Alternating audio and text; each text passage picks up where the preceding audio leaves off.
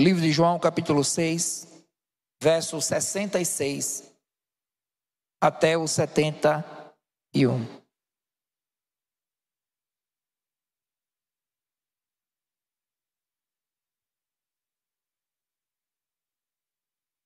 Amém? Vamos ler? Diz assim a palavra de Deus. À vista disso, muitos dos seus discípulos abandonaram e já não andavam com ele. Então perguntou Jesus aos doze: Porventura quereis também vós outros retirai-vos? Respondeu Simão Pedro: Senhor, para quem iremos? Tu tens as palavras da vida eterna. E nós temos crido e conhecido que tu és o Santo de Deus. Replicou-lhe Jesus: Não vos escolhi eu em número de doze? Contudo, um de vós é o diabo.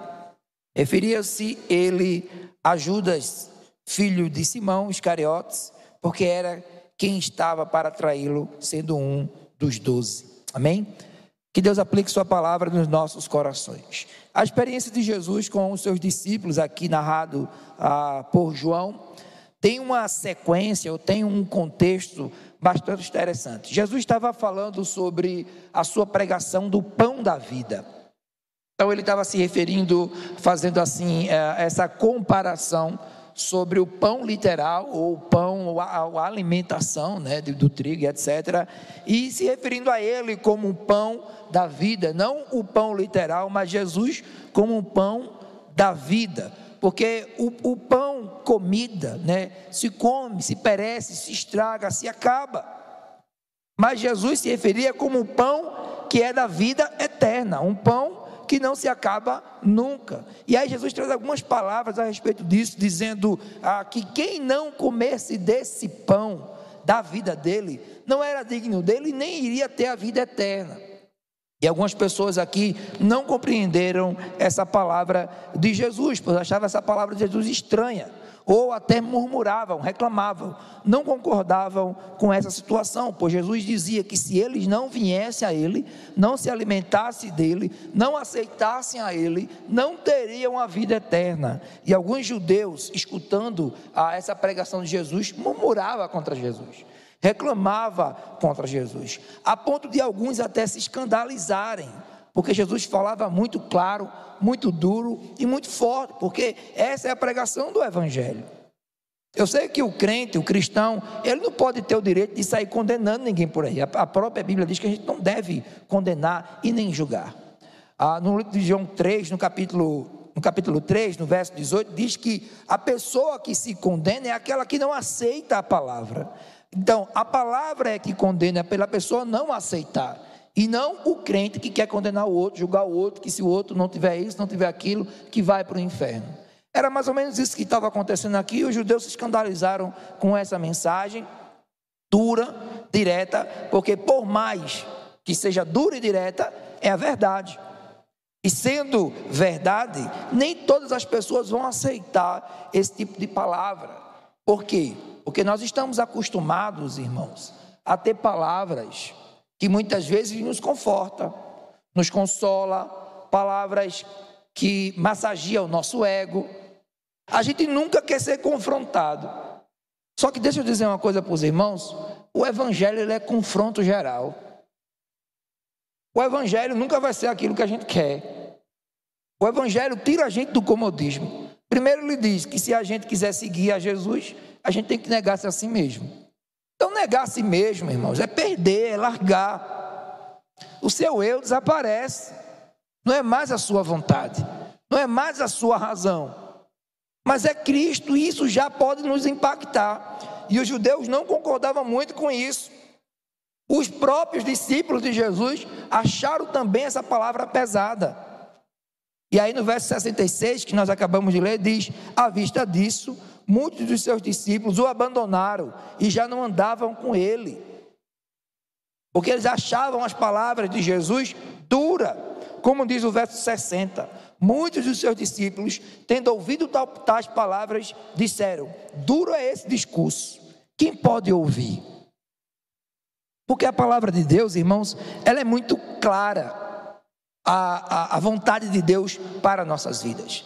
Nós precisamos muitas vezes, irmãos, a, a deixar o nosso eu, deixar a nossa razão, deixar aquilo que a gente pensa que é certo. E a palavra de Deus vem e nos confronta, porque a gente vai muitas vezes à igreja, entregamos a vida ao Senhor por todo e qualquer motivo procuramos Jesus. Já escutei de tudo. Pessoas que queriam arrumar uma namorada, pessoas que queriam arrumar um casamento, pessoas que queriam trabalhar, um trabalho, pessoas que queriam passar num concurso. Aí isso vão à igreja. Como se a igreja fosse um amuleto da sorte. E aí quando chega na igreja, a coisa começa a complicar. Aí ele começa a ter tribulação, aí ele começa a ter dificuldade, aí ele começa a ter problema, aí ele vai dizer: que evangelho é esse? Disseram que se eu for, eu vou ganhar tudo. E agora parece que está tudo o contrário. Por quê? Porque o Evangelho confronta. Porque o Evangelho vem e nos diz na nossa cara sobre o nosso pecado que nós devemos nos consertar, que nós precisamos nos dedicar ao Senhor, que nós precisamos buscar o Senhor pelo que Ele é, não que Ele pode nos dar. Porque o Evangelho muitas vezes nos diz que nós temos que perdoar quando a gente não quer perdoar. O Evangelho muitas vezes nos diz que nós temos que perder quando a gente não quer perder. Engolir o orgulho quando a gente não quer engolir o orgulho. Sair do conformismo quando na verdade a gente quer o conforto. E aí o evangelho é o inverso do que a gente quer. E quem não entende o evangelho desse, porque Jesus mesmo prometeu. E o que foi que ele prometeu? No mundo terás aflições. Irmãos, não dá para esquecer isso. Porque o próprio Jesus disse que a gente ia ter aflição. Todos que andaram com ele sofreram em prol dele, por carregar o nome dele. E por que a gente não quer sofrer? E por que a gente não entende, sabe, irmãos, o evangelho como ele deve ser? Por isso Jesus disse: Quem não vier a mim, quem não estiver comigo, quem não me aceitar, não é digno. Quem não fizer o que eu estou pedindo não é digno. Não dá. Quem não participar de mim, não dá.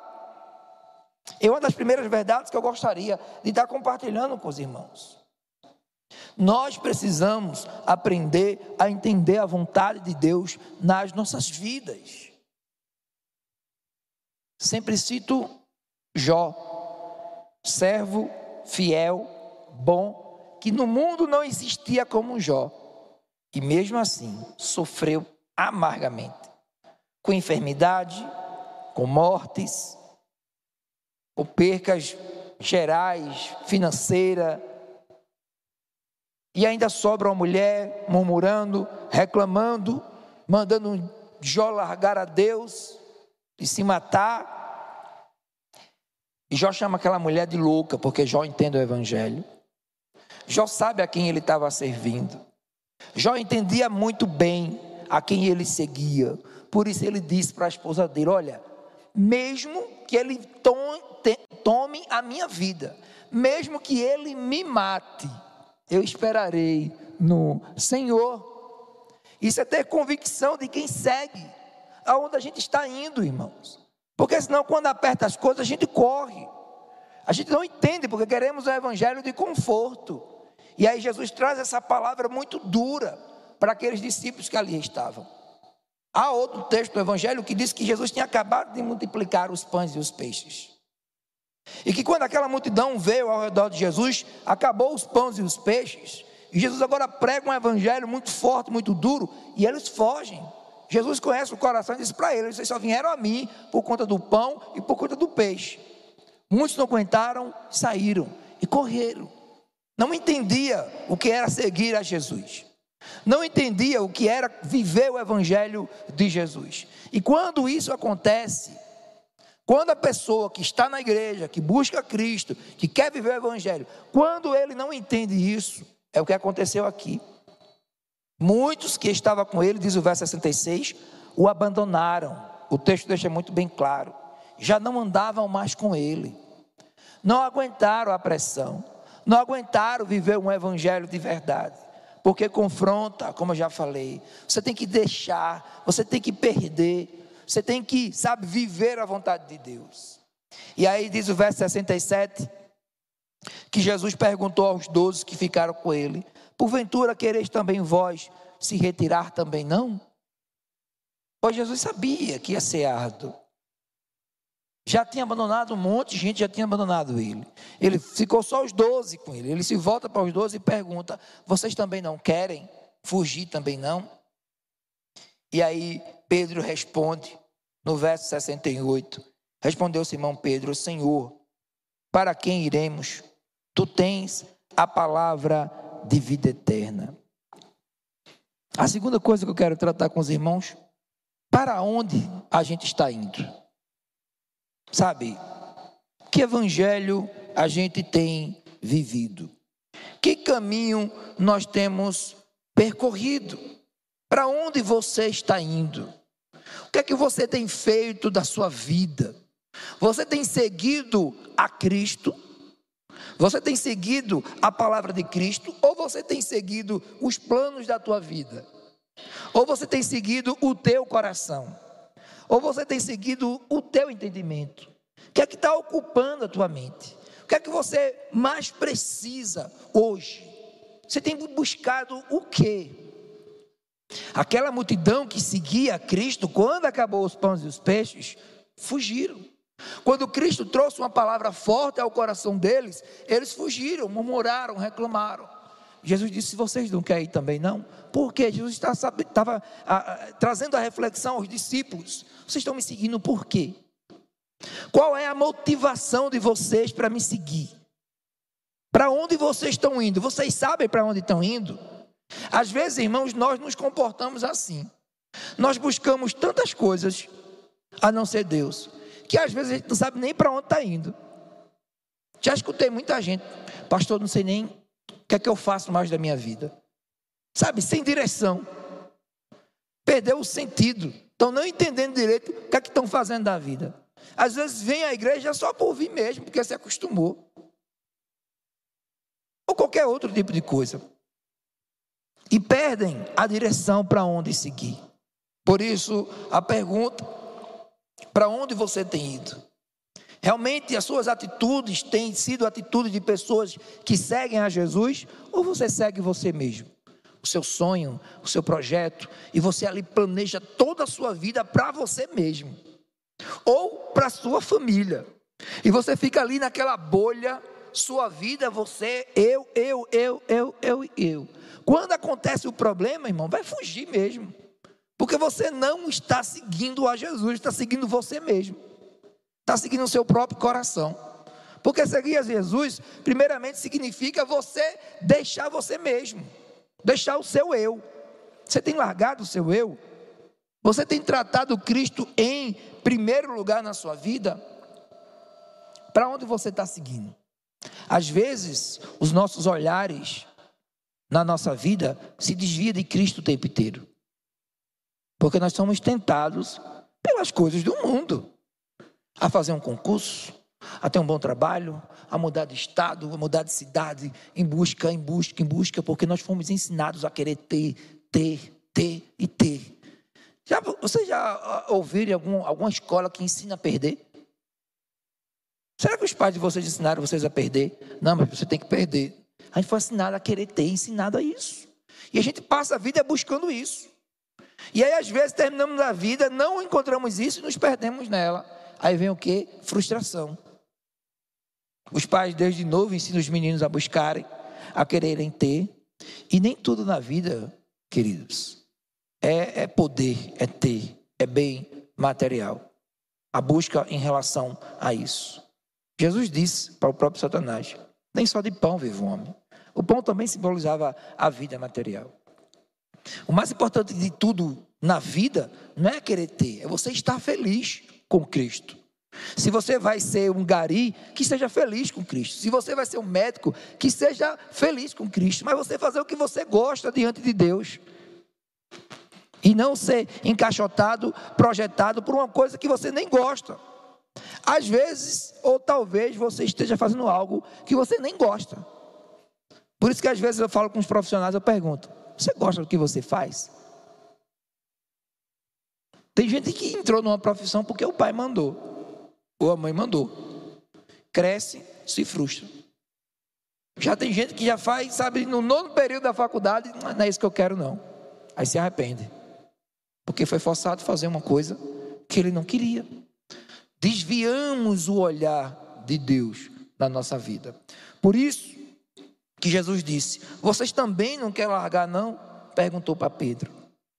E Pedro traz uma reflexão linda para os nossos corações: Senhor, para onde nós iremos? Eu vou buscar o que nessa vida? Que caminho eu vou seguir? O caminho da política, o caminho da riqueza, da economia, o caminho da violência, o caminho das drogas. Que caminho eu vou seguir? Pedro disse: Senhor, não tem alternativa. Porque o próprio Jesus disse: Eu sou o caminho. Só existe um. Porque há tanto sofrimento? Porque as pessoas buscam caminhos por aí, mas erram o tempo inteiro, porque não conhecem o caminho que é Cristo Jesus. Só existe um caminho, por isso Pedro disse: Senhor, para onde iremos nós? Só o Senhor tem a palavra de vida eterna. Pedro sabia que o importante nessa vida era seguir o caminho de Cristo, que muitas vezes requer de nós, como eu falei, sabe, irmãos, a perca. O eu da gente tem que ser, sabe, diminuído todos os dias. Porque, como diz o texto de Jeremias, os irmãos conhecem, texto clássico. Jeremias 29, eu é que sei o pensamento que tenho sobre vós, diz o Senhor, para vos dar um fim proveitoso Deus sabe o que, é que, o que é que você precisa, e Ele é que sabe o que vai fazer para te dar um fim proveitoso. Por isso você tem que diminuir o seu eu. Por isso que você tem que pedir que a vontade de Deus seja feita na sua vida. Não busque caminhos diferentes, você vai se arrepender, você vai se frustrar, pois só existe um caminho. Coloque toda a sua vida diante do Senhor. Coloque todo o seu eu, seu eu diante do Senhor se humilhe na presença de Deus, busque a Ele. Não busque outros caminhos. Não vá em busca de um pão, ou de um alimento, ou de uma namorada, ou de um relacionamento, mas busque Ele porque você precisa dele. E a precisão ela é muito que individual, queridos. Você precisa buscar a Cristo. A resposta certa que, que Pedro deu para Cristo foi essa. Há um texto de Provérbios, capítulo 16, o verso 25, que ele nos diz que há um caminho que parece direito ao homem, mas o seu fim são os caminhos de morte. Nós buscamos atalhos. Por que a gente busca atalho? Porque a gente só quer as coisas mais fáceis. Ninguém quer sofrer. Ninguém quer perder. Ninguém quer demorar. Já escutei também, ah, pastor, já oro tanto, já orei tanto, não tem mais jeito. Por quê? porque quer do seu jeito. Acha que Deus está lá, o gênio da lâmpada, que Deus tem a obrigação de atender a oração dele ou dela, que Deus tem a obrigação de receber o culto que ela presta, ou que ele presta. Como Caim lá e Abel. Todos os dois ali estavam oferecendo ali ao Senhor, todos os dois do seu trabalho. E aí a oferta de Caim não foi aceita. E Caim fica bravo com Deus, reclamando com Deus. Como disse, olha, eu fiz minha parte, está aqui. Eu estou no meio. Mas Caim esqueceu de uma coisa: que o Senhor não atenta para a oferta, mas o Senhor atenta para o coração de quem oferta. Não adianta. Você pode dar rios de dinheiro na igreja, não adianta. Que adianta é a sua intenção, o seu compromisso, o seu amor para com Deus. Se realmente você tem seguido a Ele. Isso é o que adianta, por isso o Senhor, a oferta de Abel foi mais interessante, foi aceita, enquanto a de Caim não foi, foi uma oferta para a morte. E ele fugiu também, porque não aguentou. Por isso a pergunta de Jesus: vocês também não querem e também se retirar? Que possamos aprender, queridos, nessa noite, com o apóstolo Pedro, em dizer: Tu tens a palavra da vida eterna. E diz mais Pedro: Nós temos crido e conhecido que tu és o Santo de Deus. Irmãos, faz toda a diferença quem sabe quem é Jesus. Faz toda a diferença quem entende de verdade o Evangelho. Como Jó que diz: Perdi tudo, mas eu não abro mão dele. Jó entendia o Deus o qual ele servia. Deus já fez tanta coisa para você, querido. Deus já te livrou de tanto mal. Livramentos invisíveis que você nem vê. Deus está cuidando de você. Deus tem abençoado sua vida. E muitas vezes você tem reclamado. Muitas vezes você tem murmurado. Deus tem cuidado de você. E muitas vezes você tem abandonado os caminhos do Senhor.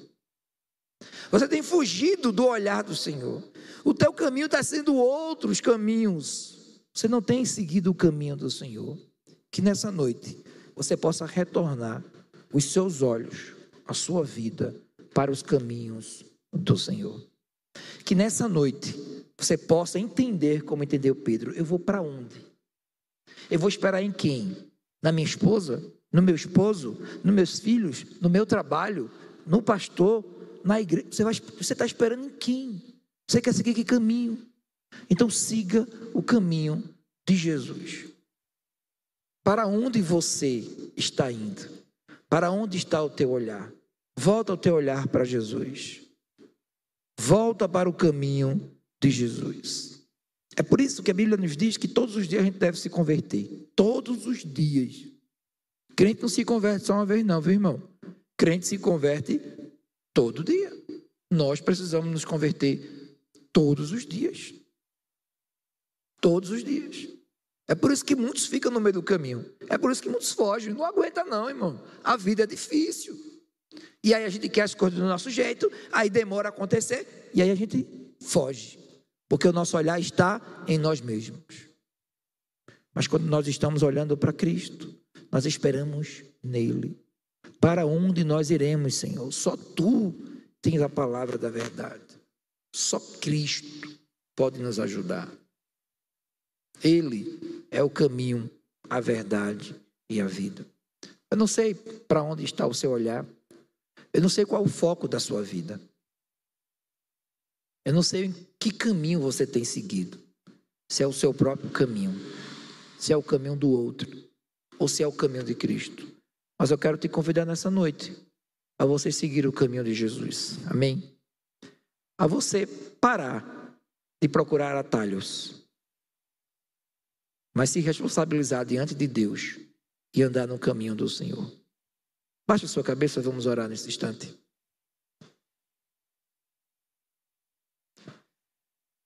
Senhor nosso Deus e Pai, nos ajuda, Senhor, para que a gente nunca venha abandonar o teu caminho. Às vezes, Pai, nós erramos. É tanta dor, tanto sofrimento, tanta dificuldade que encontramos nessa vida. Às vezes cansamos de tudo e de todos e queremos nos isolar. Queremos fugir até do próprio Senhor. Como muitos desses discípulos, muitos daqueles que seguiram Jesus, fugiram. Não tinha mais pão, não tinha mais peixe. A palavra era dura. Mas alguns que ali ficaram, como exemplo de Pedro, Pai. Faz isso no nosso coração. Traz o um entendimento que o Espírito revelou a Pedro, revela aos nossos corações também nessa noite. Para onde nós iremos, Pai? Se por acaso que tem alguém aqui nessa noite que estava indo por caminhos tortos, que estava tendo atalhos na sua vida, que estava com olhares desviados do Senhor, traz de volta, retém esse olhar para o Senhor, toca nesses corações a começar de mim, Pai, para que eu possa seguir o teu caminho olhando para o Senhor. Que todo o meu olhar esteja voltado para o Senhor, e que não seja uma falta de um pão, de um peixe, de uma comida, de uma roupa, de uma casa, que me faça se afastar do Senhor. Que possamos fazer como Jó, que mesmo perdendo tudo, dizia: Eu sei em quem tenho crido, mesmo que ele me mate, eu espero nele, porque eu sei que ele já fez tudo por mim. Jesus já venceu a morte na cruz, não é preciso fazer mais nada. O Senhor já fez demais por nós.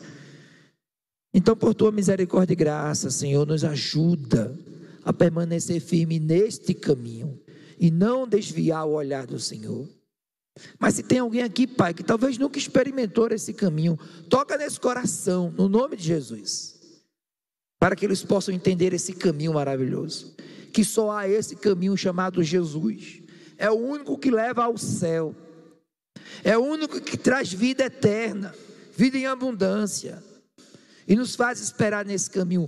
Toca nesse coração, para que eles também entendam esse caminho e sigam o Senhor que é o único caminho, a verdade e a vida. Para onde iremos nós? Se só tu, Senhor, tem a palavra de vida eterna. Oramos assim, no nome precioso de Jesus. Amém.